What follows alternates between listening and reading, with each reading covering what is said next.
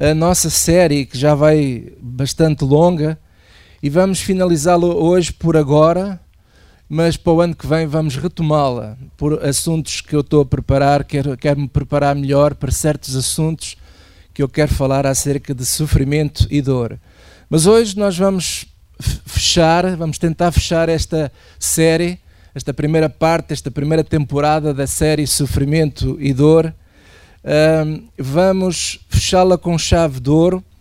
E o título desta mensagem é A Resposta para a Dor e Sofrimento está na cruz. A resposta de Deus para, todo, para toda a dor e sofrimento humano está na cruz. A cruz, ou o Calvário, é a resposta. Muitas pessoas perguntam, mas porquê que estas coisas acontecem? Porquê que sofremos? Porquê que há tanta dor? E a cruz tem a resposta para nós. A cruz é o fechar, é o consumar de um ato muito poderoso. Para muitos, a cruz é lugar de fracasso, mas a verdade é esta: a cruz é lugar de vitória.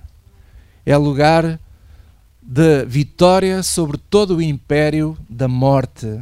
Glória a Deus. Na cruz, ao consumar este ato, Jesus, antes de expirar, Jesus tem sete frases absolutamente poderosas. E nós vamos hoje analisar essas sete frases que ele tem quando ele está na cruz. Mas antes de ver ele na cruz, ele está-se a preparar, estão a prepará-lo para a crucificação. E, e, em Mateus 7, podemos abrir agora Mateus capítulo 7, nós vamos ver algo muito curioso.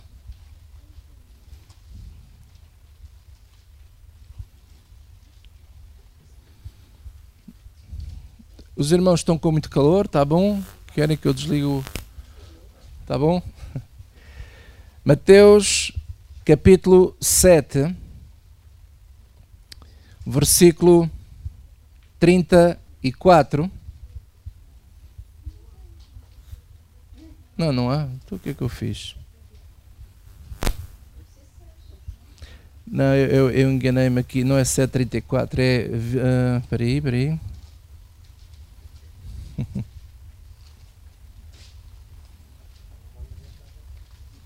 Hã?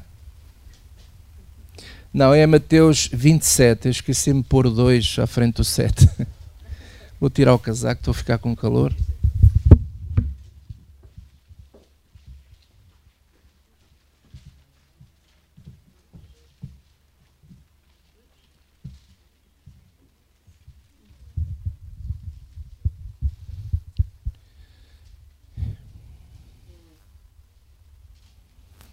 Até podemos ler o versículo 32, diz assim: Quando saíam, encontraram, Mateus 27, versículo 32. E quando saíam, encontraram um homem sirineu chamado Simão, a quem constrangeram a levar a sua cruz. E chegando ao lugar chamado Gólgota, que se diz lugar da caveira, deram-lhe a beber vinho misturado com fel. Mas ele, provando-o, não quis beber. Digam todos comigo, ele, provando, não quis beber. Hã? Vinagre. É igual. Vinho, vinagre, misturado com fel. Na minha tradução diz vinho. Mas pronto. O, a tradição era o seguinte: nesta altura, quando se iniciava este processo de crucificar alguém, os soldados romanos davam esta mistura de vinagre ou vinho com fel. E era uma espécie de anestesia para que a pessoa não sentisse tanta dor na, na, na, na sua própria crucificação. E Jesus recusa beber esta anestesia e porquê?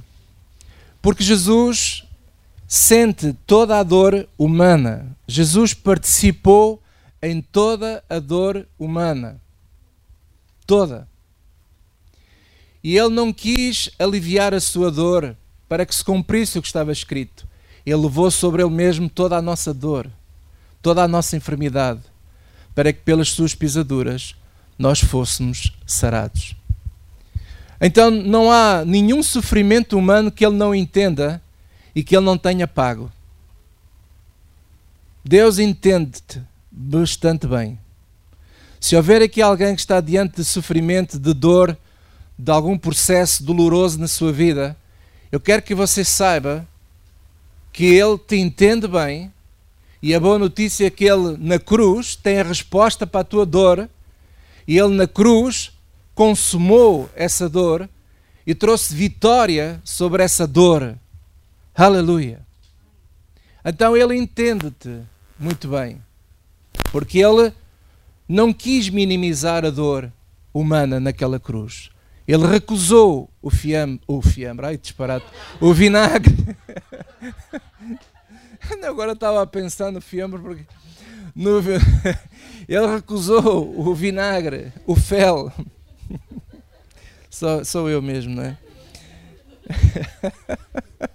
Senhor, perdoa-me, que eu não sei o que eu faço, não sei o que digo. Bem, e então uh, ele, ele enfrenta a crucificação consumando tudo o que estava escrito para que se cumprisse. Aleluia. E agora nós vamos analisar que quando ele vai para aquela cruz, estando ele na cruz, ele fala sete frases absolutamente poderosas. A primeira delas não quer dizer que eu vá falar isto cronologicamente, mas vamos falando delas. E vamos abrir agora em, em Lucas capítulo 23, porque o, os quatro evangelhos falam acerca da crucificação. Lucas 23,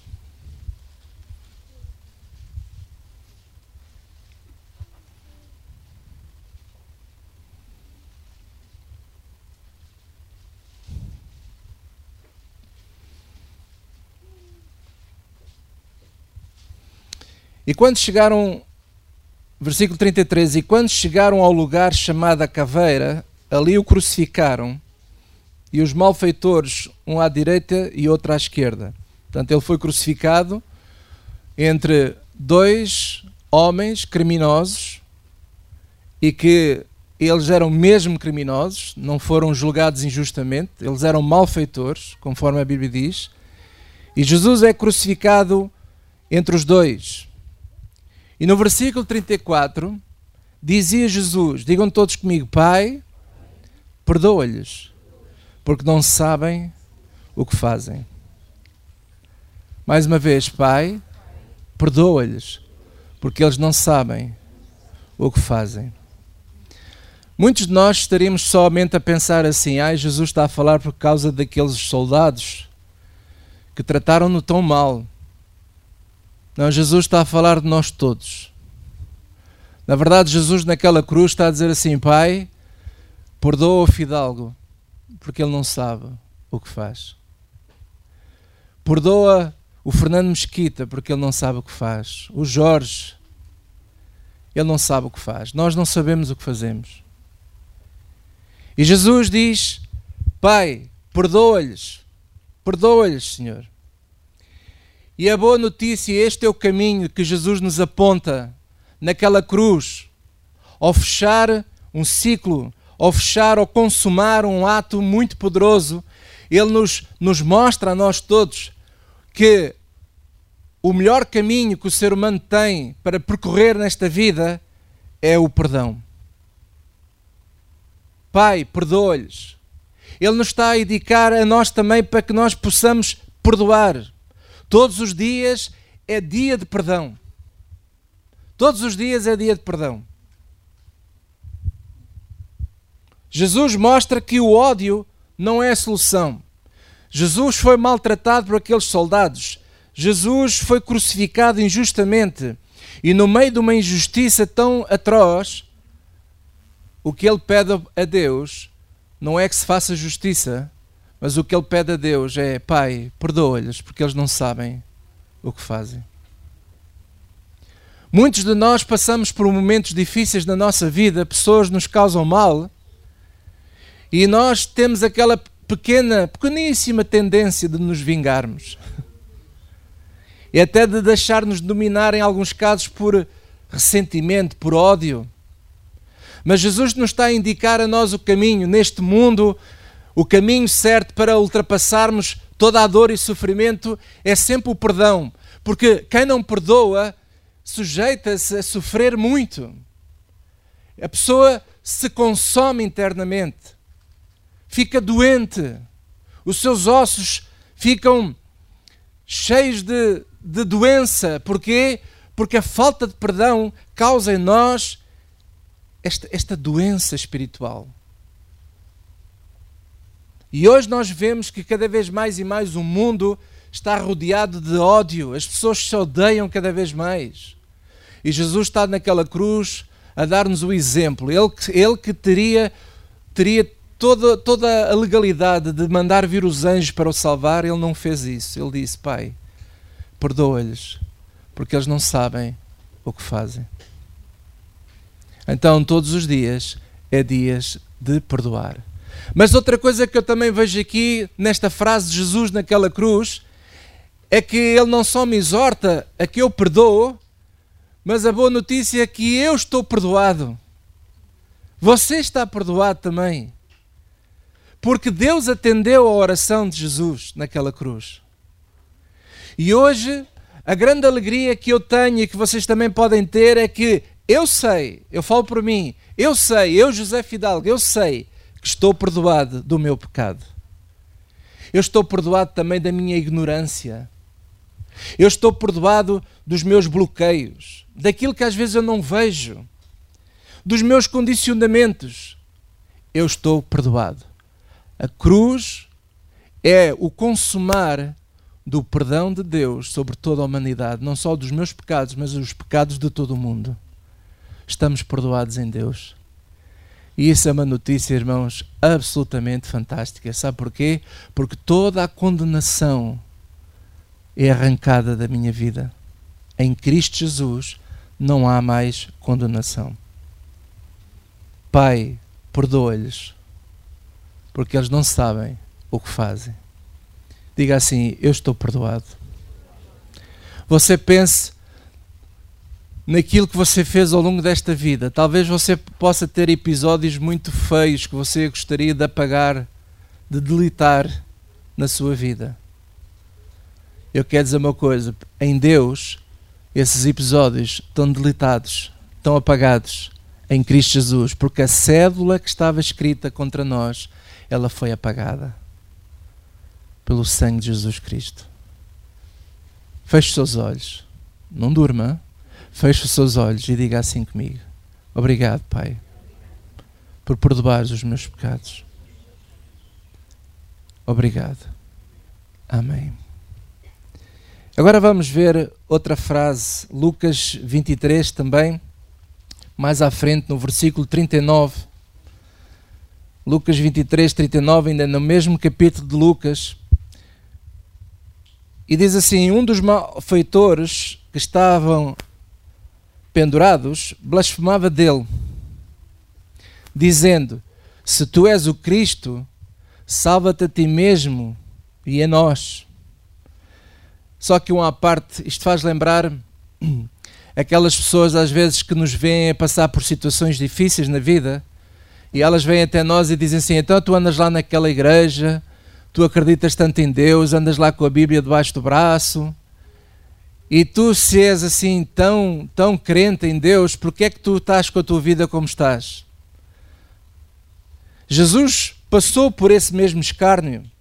Se tu és o Cristo, salva-te a ti mesmo e a nós. Respondendo, porém, o outro, o outro, o outro malfeitor que estava do outro lado, repreendia o colega, dizendo: E agora preste bem atenção nesta frase dele: Tu nem ainda temes a Deus estando na mesma condenação? Este malfeitor que fala esta frase, este malfeitor reconhece que aquele que está lá no meio deles é Deus. Ele reconhece Cristo como o Filho de Deus. Porquê? Ele reconhece-o como o Messias que havia sido prometido. Porque ele estava a dizer assim: Tu não temes a Deus, estando Ele sobre a mesma condenação que nós, que nós temos, tu não temes a Ele. E depois diz aqui assim no versículo 41: E nós, na verdade, com justiça, porque recebemos o que os nossos feitos mereciam, mas este nenhum mal fez. E disse ele a Jesus: Senhor, lembra-te de mim quando entrares no teu reino. E disse-lhe Jesus: Digam todos comigo: Em verdade te digo que estarás comigo hoje no paraíso. Isto é outra frase que Jesus nos diz a nós, diz naquela cruz, não só para aquele homem, mas aquela frase é para nós também. No dia em que você e eu nós reconhecemos que Jesus Cristo é o Filho de Deus, naquele mesmo dia estamos com Ele no paraíso. O meu corpo está aqui ainda. Mas nós já estamos sentados à direita de Deus Pai em Cristo Jesus. Nós somos habitados pelo paraíso. E Jesus diz: Ainda hoje estarás comigo no paraíso. Quem crê nele passa da morte para a vida. E eu pergunto: quem é que crê em Jesus Cristo aqui? Então tu já estás na vida estamos destinados à vida eterna. Estamos a viver, na verdade, neste momento, já estamos a viver a eternidade. Porque o dia em que o nosso corpo vai apenas voltar ao pó, nós vamos continuar a viver a eternidade e estaremos, estamos com Ele já no paraíso. Eu já habito no paraíso, porque Ele já me habita. Ele faz de mim e também faz de ti a sua morada. Veja aí também uh, uh, em João capítulo 14. Damos aí um saltinho a João 14.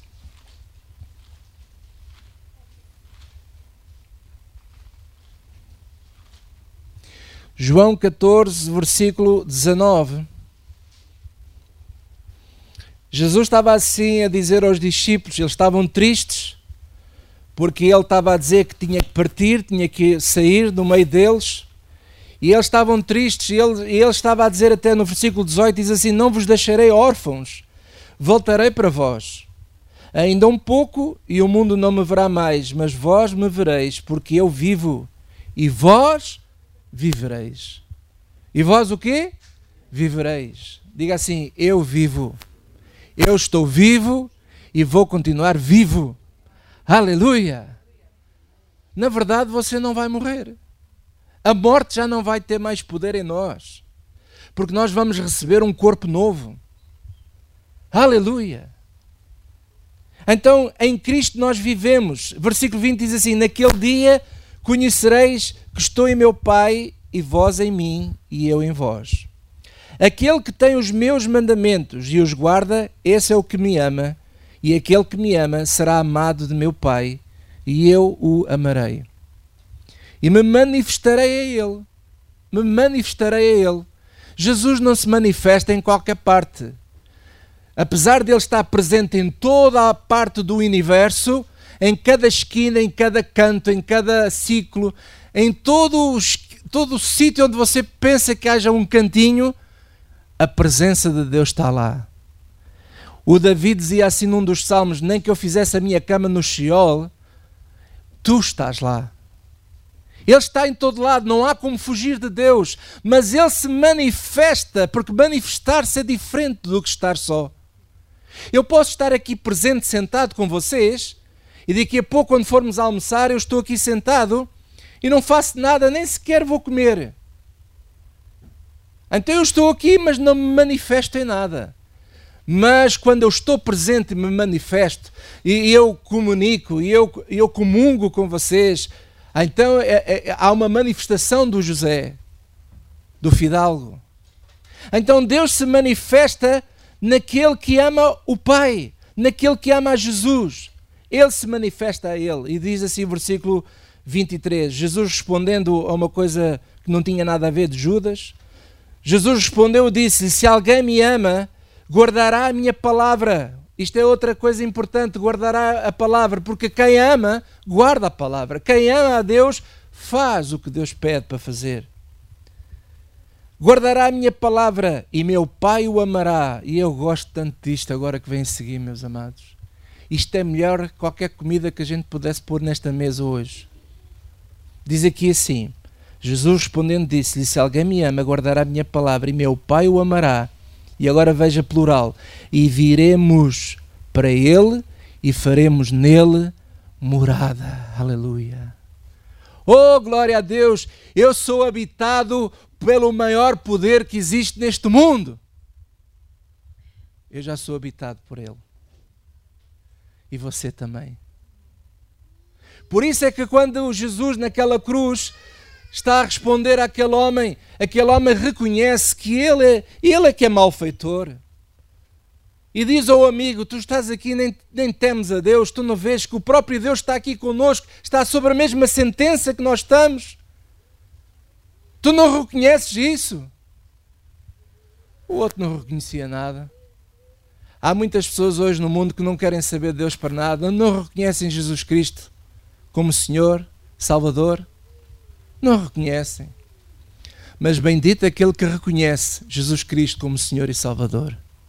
Esse sim, esse já habita o paraíso. O paraíso já nos habita, glória a Deus. Hoje mesmo estarás comigo no paraíso. E você diz assim, mas como é que isso é a resposta para sofrimento humano e dor humana? É porque este, este, eh, vocês não imaginam quantas pessoas sofrem com medo da morte. Quantas pessoas sofrem pensando assim: a minha vida vai acabar, será que vai haver continuidade? E não é só as pessoas do mundo que pensam assim. Infelizmente, há muitas pessoas que vão às igrejas, que ouvem a palavra, mas têm ainda muitas dúvidas. Será que eu, quando morrer, vou mesmo para o céu? Será que o paraíso existe mesmo? Será que eu vou mesmo viver com Deus? Não, não perderei eu a minha salvação. Há muitas pessoas que vivem com medo de perder a salvação. Porque lhes é incutido essa inverdade. Porque não é verdade isso.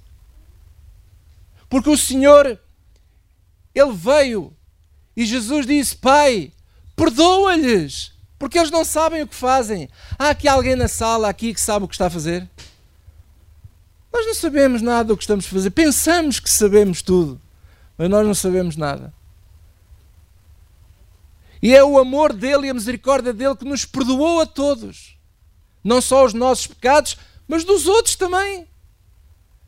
E depois ele diz assim: aquele homem que reconhece Jesus, porque é importante que o mundo reconheça que há um Salvador. Há um Salvador. Há um Deus que andou no meio dos homens.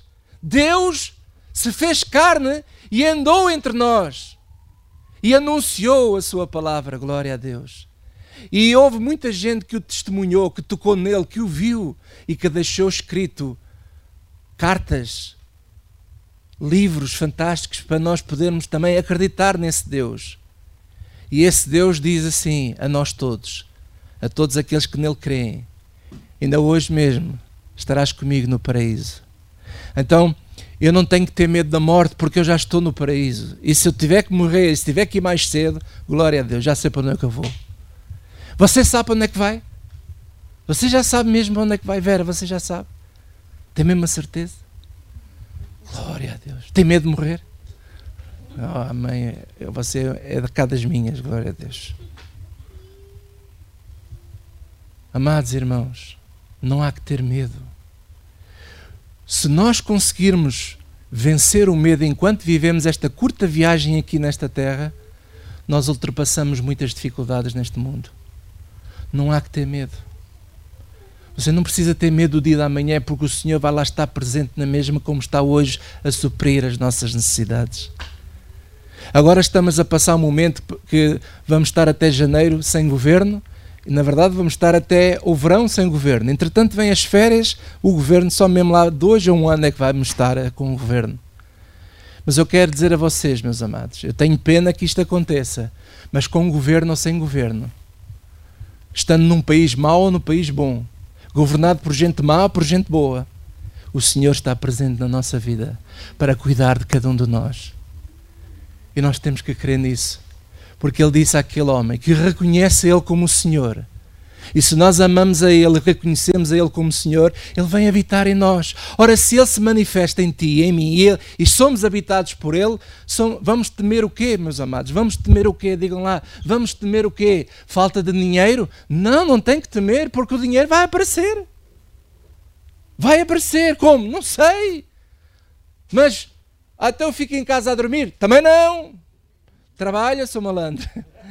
temos que trabalhar, temos que fazer a nossa parte, mas o Senhor vai estar lá do nosso lado para nos ajudar.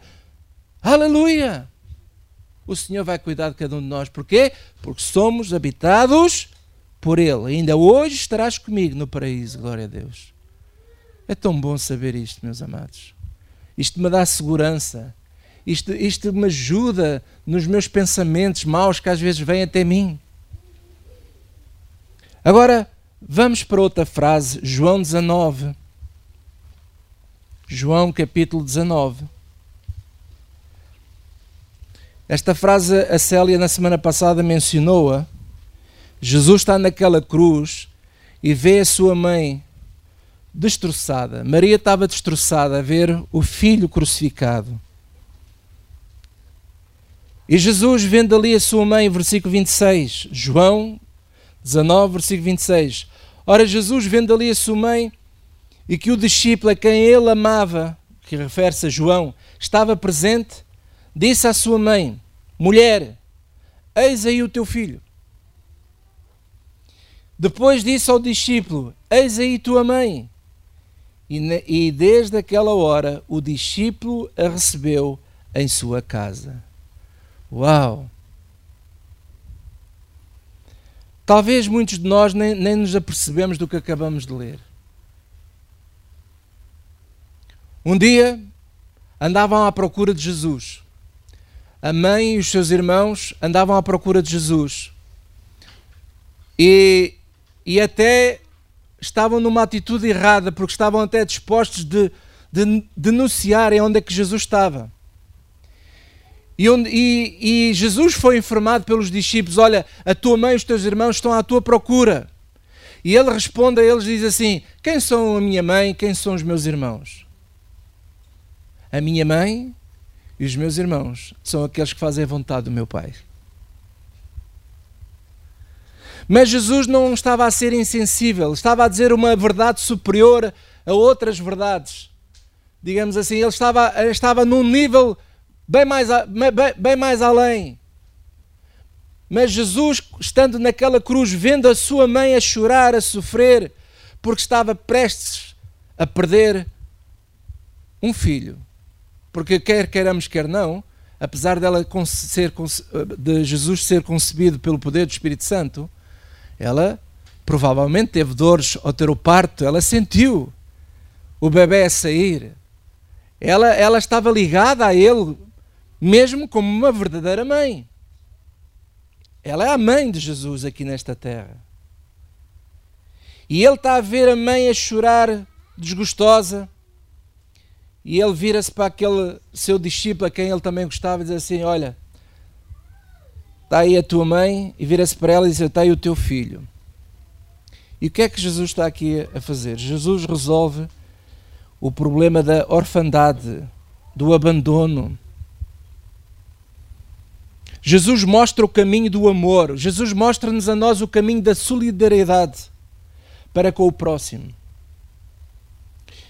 E a idolatria do DNA morre nesta cruz. O que é que é a idolatria do DNA? O mundo, o espírito deste mundo está sempre a tentar procurar uma raça superior. A superioridade, a supremacia não é o caminho mas o amor é que é o caminho para nós vencermos. Jesus também está a mostrar o que aqui é em Cristo, em Cristo Jesus, a nossa família pode ser estendida. Não só a nossa família direta do nosso DNA, mas outras pessoas podem se agregar a nós como família também. Porque em Cristo Jesus, a verdadeira família de Deus não é uma família de DNA, mas sim é uma família que faz a vontade do Pai. A família que faz a vontade do Pai, ela é estendida. Em Cristo, filhos e mães não têm necessariamente a ver com DNA. A cruz mata todo o espírito de xenofobia, racismo, de soberba. A cruz mata isso tudo. Só que muitas pessoas olham para a cruz e não veem isso. E as pessoas estão longe deste espírito. E o que Jesus está a querer mostrar a nós também é que o amor que nós devemos ter pelo próximo e até por pessoas que não fazem parte da nossa família, mas esse amor deve ser estendido a eles também. E esse é o caminho para minimizar a dor e o sofrimento neste mundo, enquanto passamos por aqui. Se as pessoas entendessem que o amor minimiza a maior parte do sofrimento neste mundo, se as pessoas entendessem isso, este mundo estaria muito, muito melhor. Mas infelizmente as pessoas não entendem.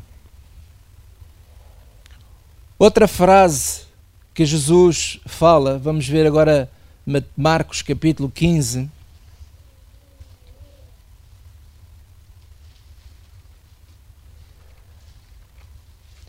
Marcos 15.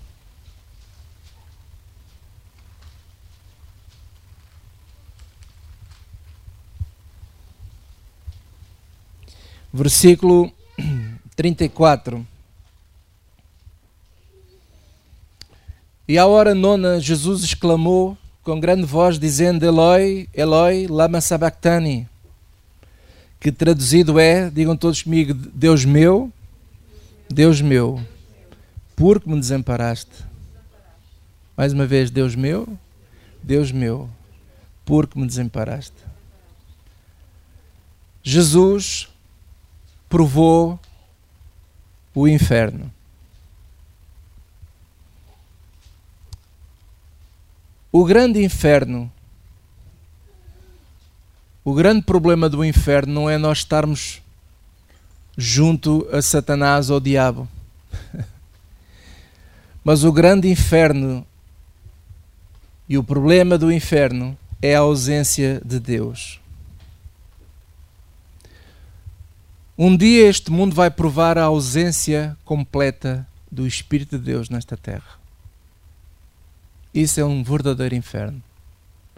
Nós sabemos que o dia do Senhor, que quando Ele vier buscar a nós, aquela geração que, que crê nele, Ele vai vir buscar naquele dia que é chamado pela Bíblia, pelas Escrituras, como o dia do Senhor. E, e nós nos iremos encontrar nos ares com o Senhor, conforme as Escrituras dizem. E vai haver ali um período nesta terra que a ausência de Deus é absolutamente um verdadeiro inferno para quem cá fica. Porque às vezes as pessoas têm medo assim, ah, eu tenho medo de morrer e ir parar ao inferno, claro. Mas muitas pessoas hoje já vivem um verdadeiro inferno neste mundo. E porquê é que elas vivem esse verdadeiro inferno? Porque a ausência de Deus torna a vida da pessoa um verdadeiro inferno. Está entregue a si mesma. O ser humano, quando está entregue a si mesmo, só faz disparates. Só faz disparates. E a prova é, é aquilo que a gente está a ver. e Deus, Jesus provou esse, esse, esse pequeno inferno. Ele, ele entende essa dor, por isso é que ele exclama na cruz: Deus meu, Deus meu, por que me desamparaste? Jesus sentiu o verdadeiro abandono. Jesus sentiu esta ausência do Espírito de Deus, que é um verdadeiro inferno. Há bocado nós estávamos a ver em João que quando nós ouvimos a palavra de Jesus e fazemos a palavra de Jesus é porque o amamos. E se o amamos, o Pai também nos ama. E se o Pai nos ama, Ele e Cristo fará em nós o quê? Morada. Quando Deus faz morada em nós, oh irmãos, as circunstâncias à nossa volta podem estar um inferno, mas dentro de si não há nenhum inferno. A paz de Cristo está dentro de si.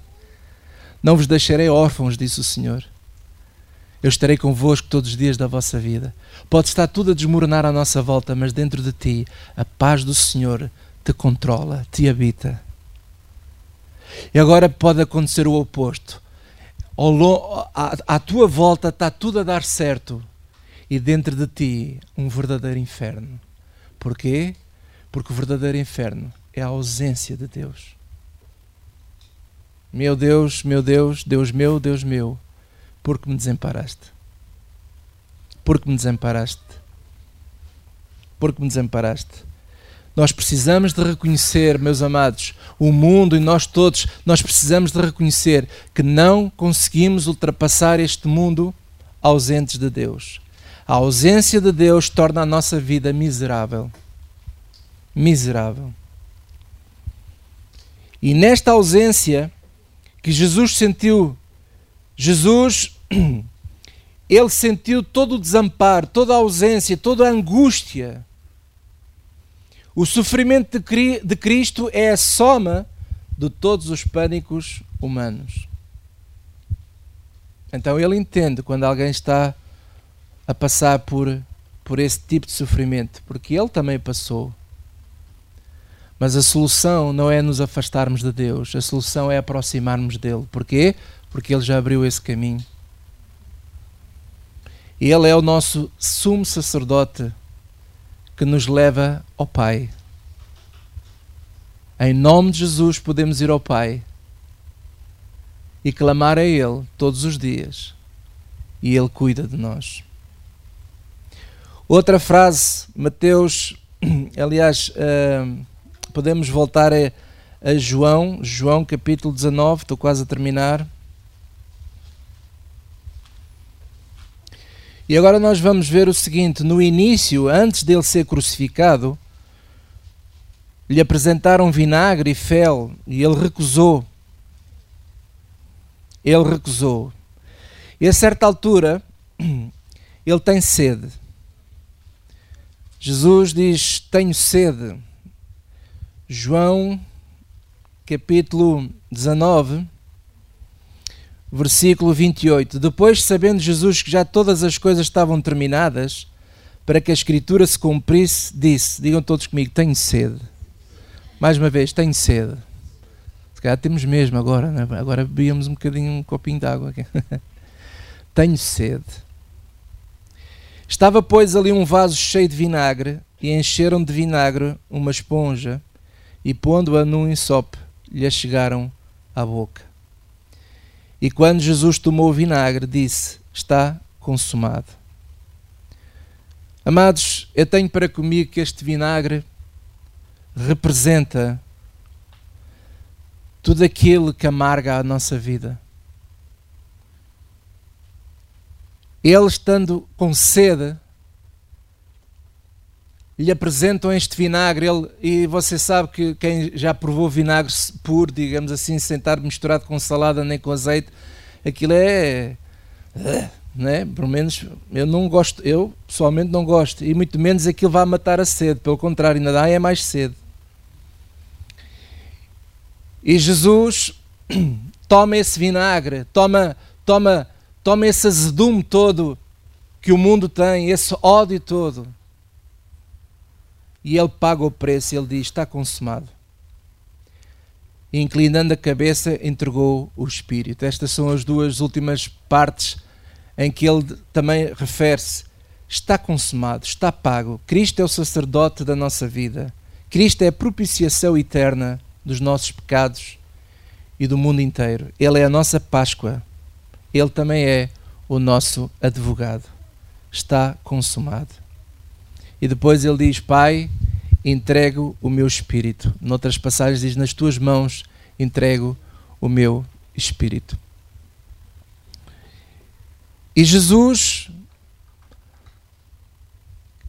termina a sua passagem aqui nesta terra com a cruz que por muitos é considerado uma vergonha, um lugar de derrota, como aqueles carnecedores diziam: Então tu andaste a salvar tantas pessoas e tu não salvas-te a ti mesmo? Mas esta cruz é o lugar da nossa vitória.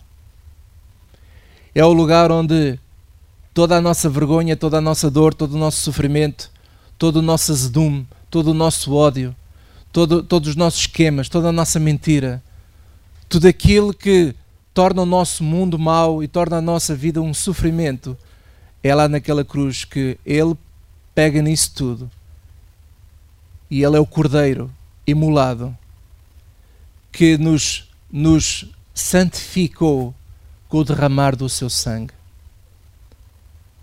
A vida de Jesus foi dada a nós todos. E nós temos esta grande notícia de que em Cristo Jesus estamos livres disto tudo. A única coisa que vai acontecer é que o nosso corpo Todo, todo, todo o nosso corpo, este corpo que nós temos agora, ele se vai deteriorar, ele está a envelhecer, nós estamos a perder algumas faculdades. À medida que avançamos da idade, temos menos forças, temos menos capacidades. Mas há uma coisa que é certa, irmãos: vai chegar o dia que tudo aquilo que Jesus consumou na cruz se tornará uma realidade palpável em nós e sentida por nós. E enquanto não for papável e sentida, nós andamos pela fé. Pela fé na mensagem da cruz. Em Cristo Jesus estou perdoado. Em Cristo Jesus estou livre de toda a dor, de todo o sofrimento. Em Cristo Jesus eu já tenho vida e vida eterna. Glória a Deus.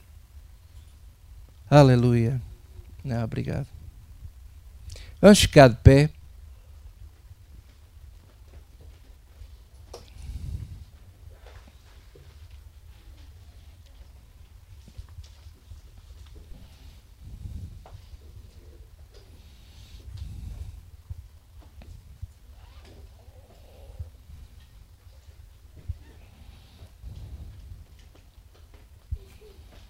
Vamos fechar os nossos olhos por uns instantes e, e dizer, quero agora ministrar algum, algumas coisas ao coração de todos nós.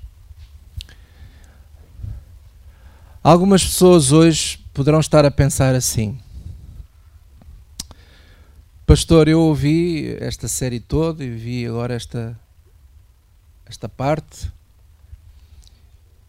E eu só pergunto uma coisa, Pastor eu estou a sofrer, eu estou a passar por, por, por situações difíceis na minha vida.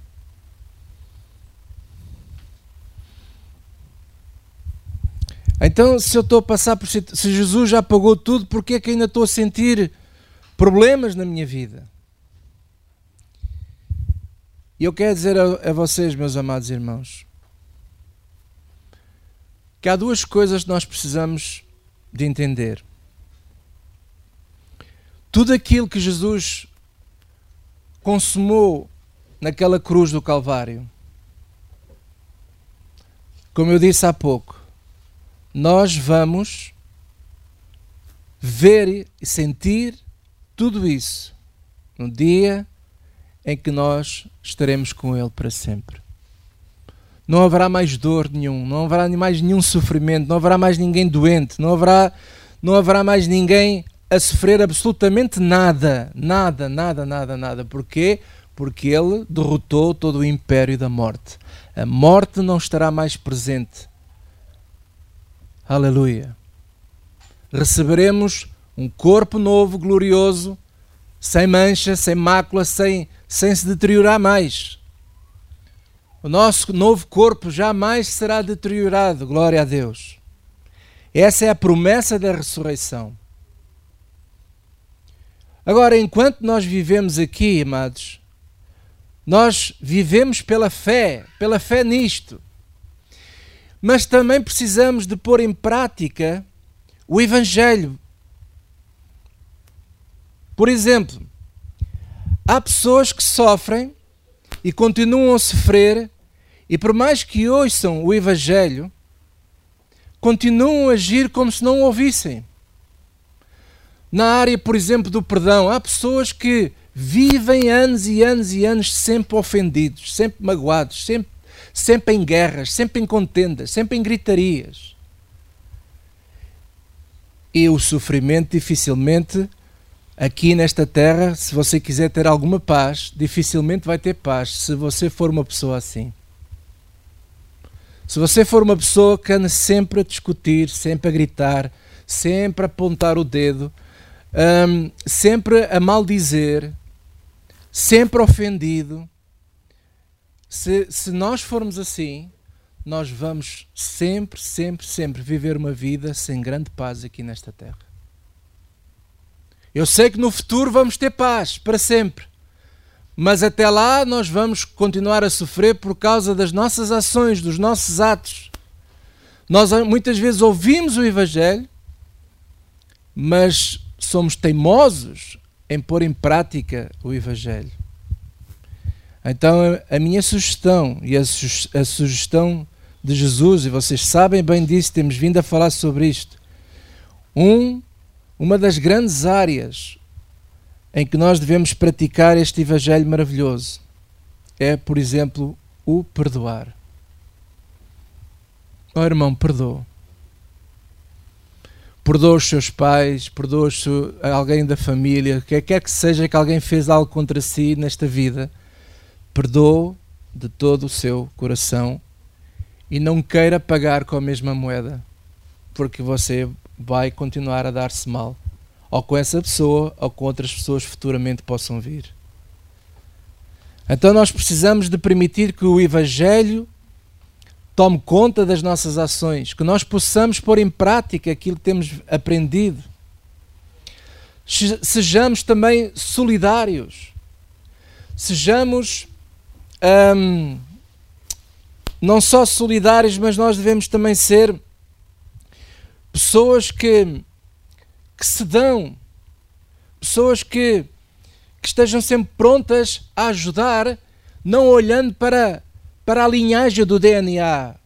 Ah, eu só ajudo os da minha família. Não, nós precisamos de aprender a estender esse, essa ligação familiar com o próximo, com pessoas que às vezes nós não conhecemos de lado nenhum, que estão a passar por situações complicadas, difíceis, e devemos estar dispostos a amar essas pessoas ajudar essas pessoas.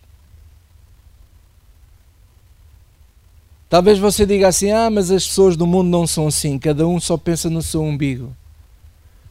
Esse é que é o problema, ou esse é que é o pensamento. É que se nós pensarmos assim, então nós vamos continuar a viver uma vida complicada aqui nesta, nesta terra.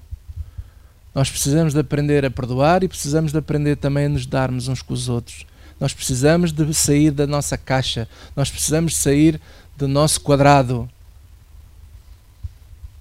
Aleluia.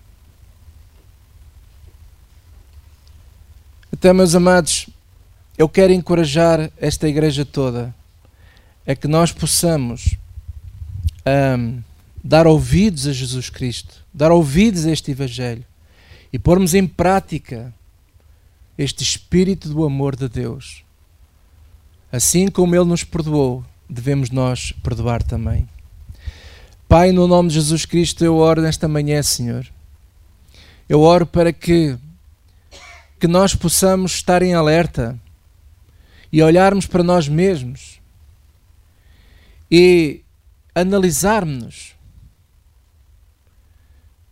para que nós possamos abraçar este Evangelho viver este Evangelho, este Espírito do amor de Deus que habita em nós, que possamos transmitir ao nosso próximo. Que nós sejamos que nem aquele, aquele samaritano que não se desviou daquele que estava caído, mas que o ajudou, que o levantou, que sarou as suas feridas, que lhe deu hospitalidade, que pagou o preço para que alguém também pudesse cuidar dessa pessoa que estava no chão. Senhor, livra-nos de sermos pessoas odiosas. Livra-nos, Senhor, do ódio. Livra-nos, Senhor, de nós desviarmos de quem está caído. Que nós não sejamos que nem aquele sacerdote que se desviou, nem que aquele levita que se desviou, mas que sejamos como aquele samaritano que muitas vezes é visto como alguém que não tem valor nenhum, mas foi esse mesmo que demonstrou amor pelo próximo, amor por aquele que está caído. Que sejamos assim também, Senhor, no nosso viver uns com os outros. Não só com aqueles que estão ligados connosco no, diretamente do DNA da nossa família, mas que nós possamos estender esse DNA a outros. Para que possamos cuidar uns dos outros até que tu nos venhas buscar. Porque aquilo que agora é em parte será completo com a tua vinda, Senhor. Hoje nós provamos um pouco, em parte nós provamos a paz, em parte nós provamos cura, em parte nós provamos libertação, em parte nós provamos a tua ajuda, mas quando, quando chegar o dia do Senhor e quando o Senhor nos vier buscar, então aquilo que era em parte será aniquilado. E então sim, nós seremos cheios da tua plenitude, Senhor e nós passaremos a ver e passaremos a provar tudo o que tu já fizeste por nós naquela cruz do Calvário. Mas enquanto vivermos aqui, ajuda-nos, Senhor. Tira todo. Ajuda-nos a nós não sermos egoístas. Ajuda-nos a nós não sermos odiosos, xenófobos. Ajuda-nos, Senhor, a nós não sermos críticos, legalistas, mas que nós possamos ser acolhedores, hospitaleiros, que nós possamos amar, mesmo sabendo que alguém pode nos falhar, mas não interessa, Senhor. Nós levantamos a nossa cabeça e vamos em frente. Vamos em frente. Não importa se nos falharam, também falharam com Cristo e Cristo não os condenou.